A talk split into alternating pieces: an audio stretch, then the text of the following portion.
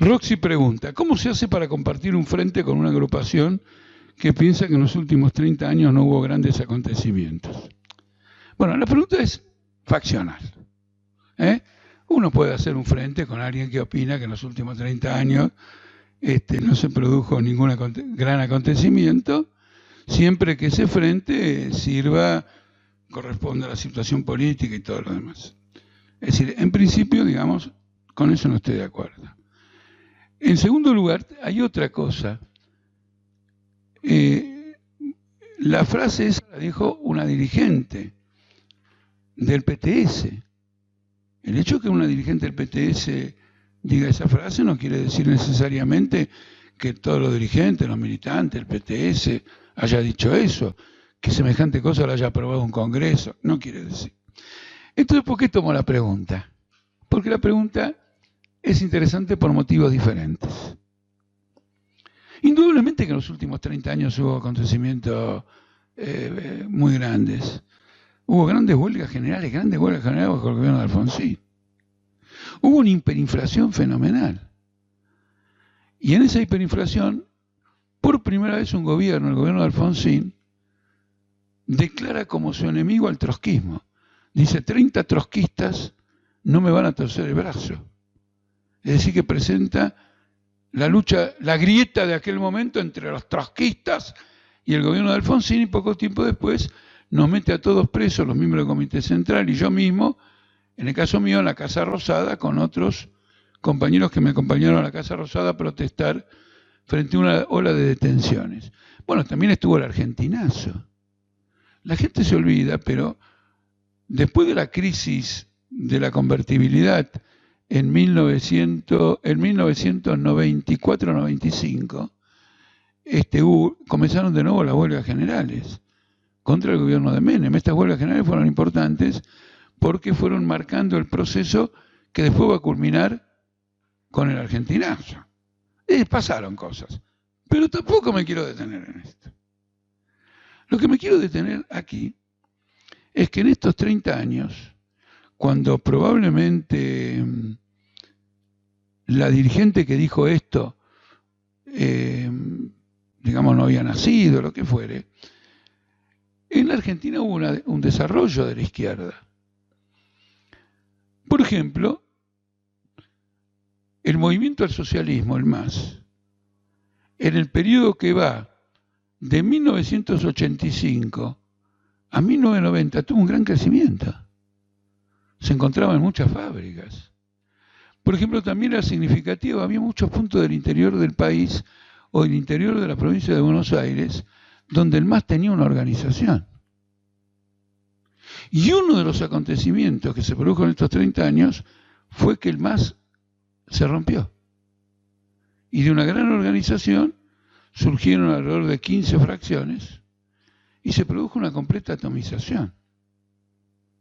Cuando hace esta opinión de que no hubo grandes acontecimientos, la compañera que, dice este concepto, la dirigente del PTS que dice este concepto, pasa por encima de la crisis de su propia corriente, de la cual salió el PTS, pero de la crisis de su propia corriente.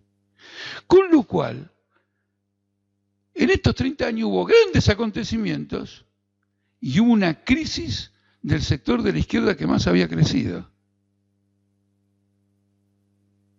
Y si esa crisis no se hubiera producido, y ese sector de la izquierda que más había, crecido, y que por lo tanto tenía por delante una perspectiva de desarrollo interesante, hubiera tenido una política correcta, a lo mejor se hubieran producido acontecimientos todavía más grandes que los que se produjeron. Es decir, la falla de este concepto la quiero concentrar en que ella no advirtió, no advierte, siendo dirigente, siendo militante, el problema de la crisis de dirección de la izquierda y la crisis a veces de la misma izquierda. Eh, perdón, la crisis de dirección del movimiento obrero y a veces la crisis de dirección de la misma izquierda. Porque, ¿qué institución, organismo, organización refracta con mayor tensión la crisis capitalista? ¿El Banco de la Reserva Federal de Estados Unidos? No. Eh, ¿Los acreedores de la deuda? No. los partidos obreros. Porque la crisis capitalista desorganiza la sociedad. Y si no están preparados para comprender esa desorganización y darle un rumbo estratégico que unifica a la clase obrera, se imponen los capitalistas. Yo una vez escuché a un militante de un partido, no del Partido Obrero, de otro partido, hace mucho tiempo, en un seminario, era alguien que estaba en el público, ¿eh? fíjense, un hecho menor, no de los que disertaban, que dijo, al hacer una pregunta, con la desaparición del estalinismo, la izquierda no tiene más obstáculos.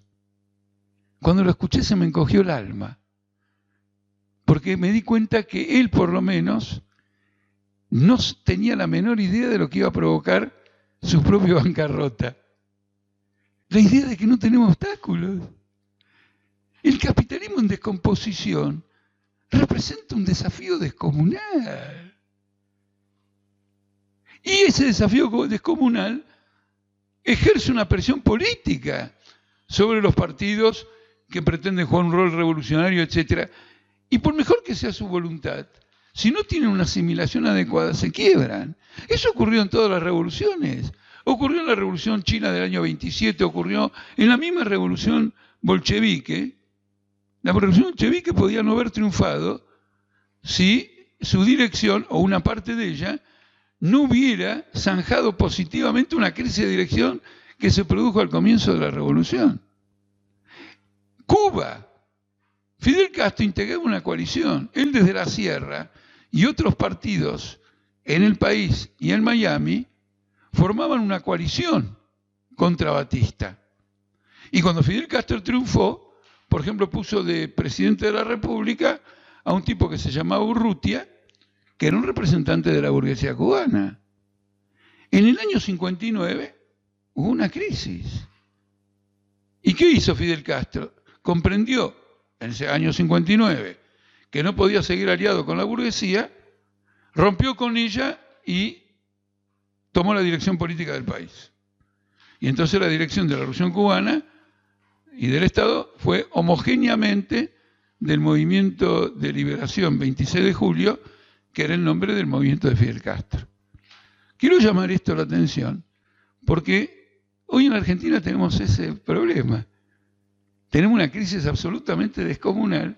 La única que puede dar una solución a esa crisis, unificar a la clase obrera con una estrategia política, es la izquierda y una dirigente dice que en los últimos 30 años no hubo grandes acontecimientos, olvidando que no solo que los hubo, sino que el mayor de ellos es que el partido que perfilaba por su crecimiento como un partido que podía ser un desafío al poder, fracasó porque su programa, sus métodos, su perspectiva, su estrategia y su táctica en el momento, los momentos fundamentales demostraron ser equivocados.